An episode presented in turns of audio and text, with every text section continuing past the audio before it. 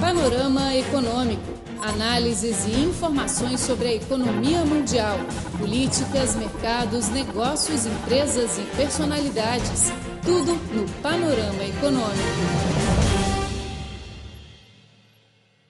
Olá, pessoal, seja bem-vindo a mais um Panorama Econômico. Sou Flor Belago.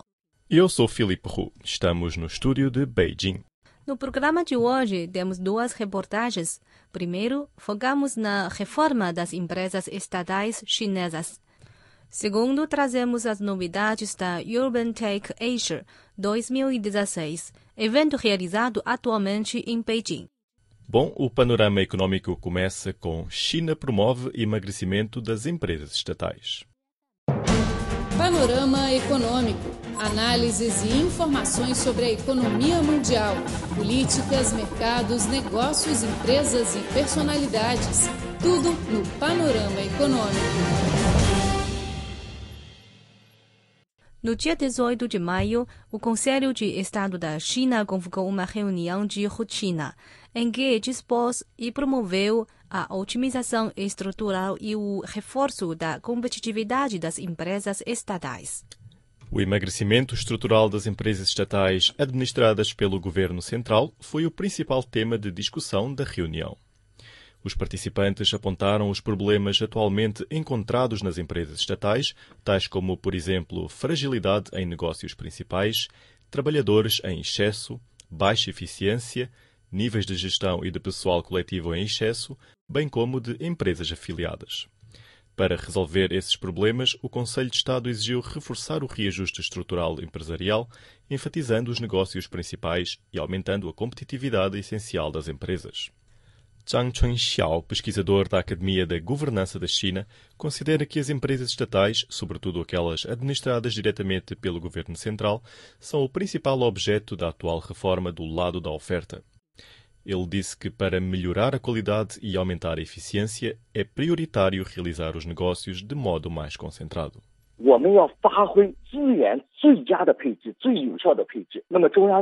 Para realizar a disposição racional e eficaz dos recursos, as empresas estatais têm que concentrar ainda mais os seus negócios.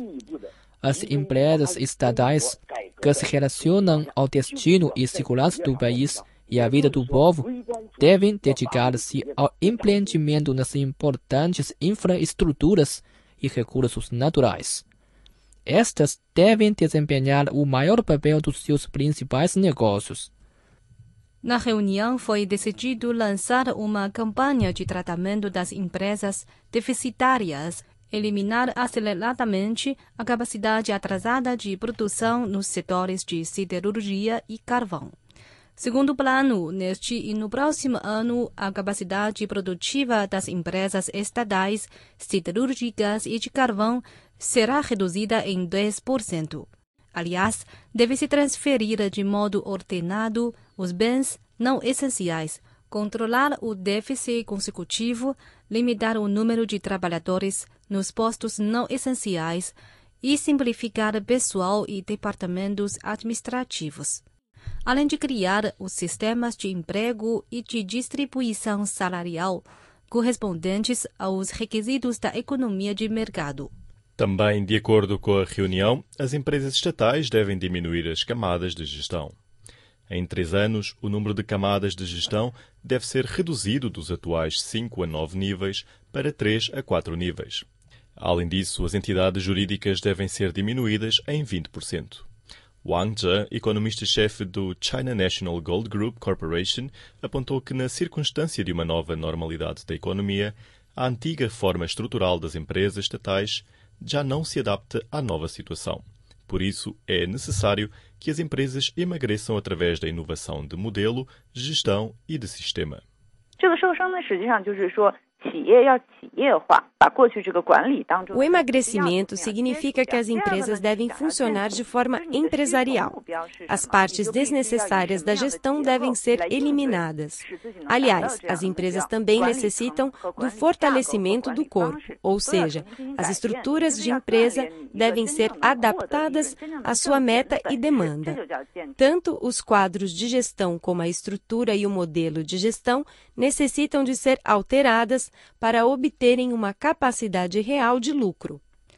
A reunião do Conselho de Estado conclama desenvolver a inovação e a nova economia, estimulando aumentar constantemente o nível industrial e a competitividade de produtos através das estratégias de internet mais e de big data. A reunião estimula que as empresas estatais criem bases de produção piloto e espaços especiais de inovação atualizem as suas tecnologias e equipamentos, ampliem a variedade de produtos, aumentem a sua qualidade e criem marcas famosas, a fim de serem pioneiros no aumento da capacidade inovadora do país. Xiao Yaqing, diretor da Comissão de Supervisão e Administração dos Ativos Estadais do Conselho de Estado da China, enfatizou a importância de desenvolvimento das marcas.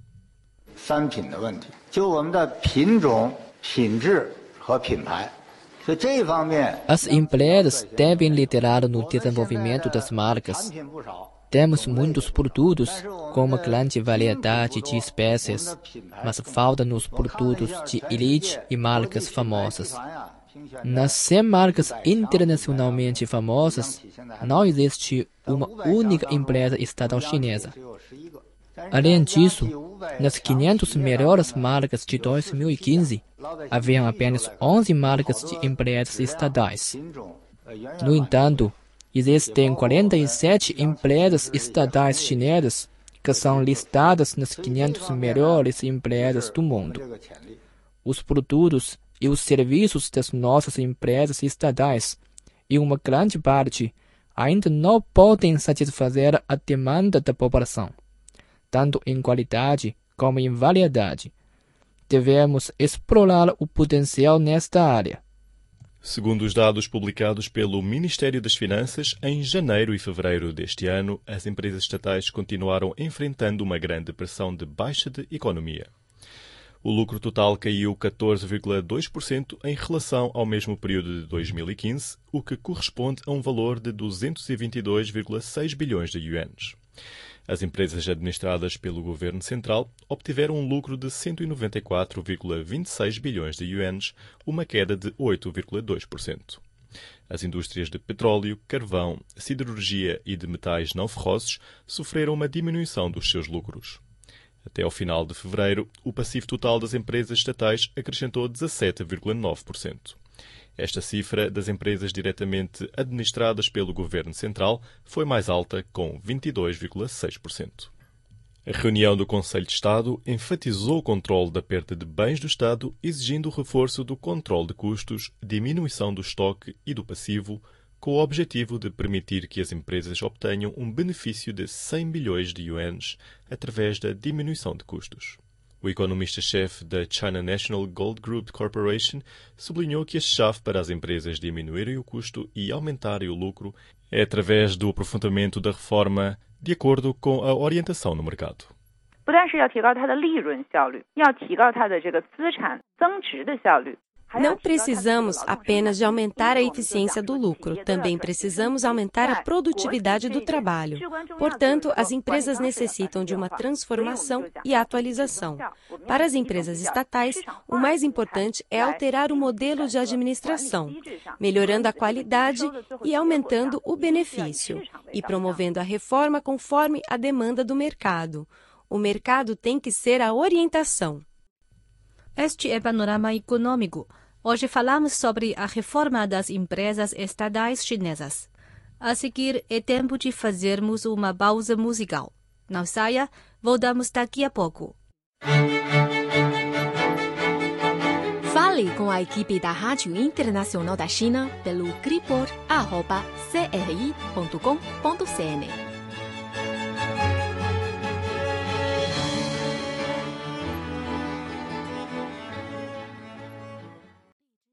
Estamos de volta, caro amigo. Somos Filipe Ru e Flor Co. Vamos continuar o nosso panorama econômico. A seguir teremos as novidades da Urban Tech Asia 2016. A Urban Tech Asia 2016, que é realizada como parte da Feira Internacional da China para o Comércio de Serviços, teve início no dia 28 Este ano, a exposição introduz soluções inteligentes não apenas para a melhoria das cidades, mas também para lidar com problemas ambientais urbanos. Com o tema Ecologia, Informação e Vida, a Urbantech Asia deste ano, a quarta edição, visa abordar os problemas mais dolorosos da urbanização, que são os danos ecológicos. Os intelectuais e empresas provenientes de todo o mundo vão focalizar em como trazer as cidades de volta às suas funções originais, que é servir as pessoas e facilitar a vida diária. Hans Stocker é o gerente-geral da Coene Messi, principal organizadora da Urban Tech Asia. Ele disse: We call it a three-in-one event. It's an exhibition a Urban Tech Asia é um evento de três papéis, incluindo a exposição, a conferência e o intermediário. A parte correspondente aos expositores deste ano estará em torno das soluções de cidade inteligente, o transporte e veículos inteligentes relacionados com a internet, que é o tema-chave deste ano, a construção verde e a energia inteligente. A conferência de três dias reúne funcionários e especialistas que deliberam sobre o futuro das cidades inteligentes e que servem à humanidade. Hans Dotter apresenta a agenda das conferências.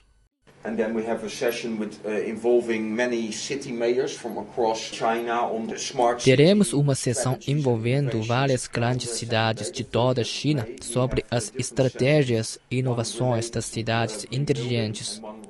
Por isso, no segundo dia, dia 30 de maio, teremos diferentes reuniões. Uma relacionada com construção verde e outra relacionada com o sistema de transporte inteligente.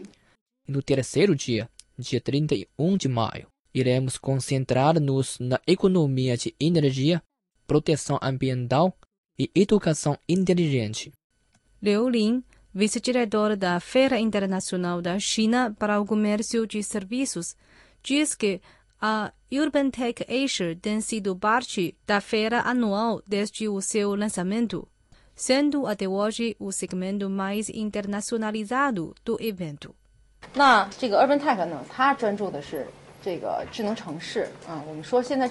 a Urbantech incide principalmente sobre as estratégias inteligentes, não apenas sobre a tecnologia de ponta, mas também sobre o planejamento urbano, o design urbano, a transformação de cidades pequenas e a gestão urbana detalhada.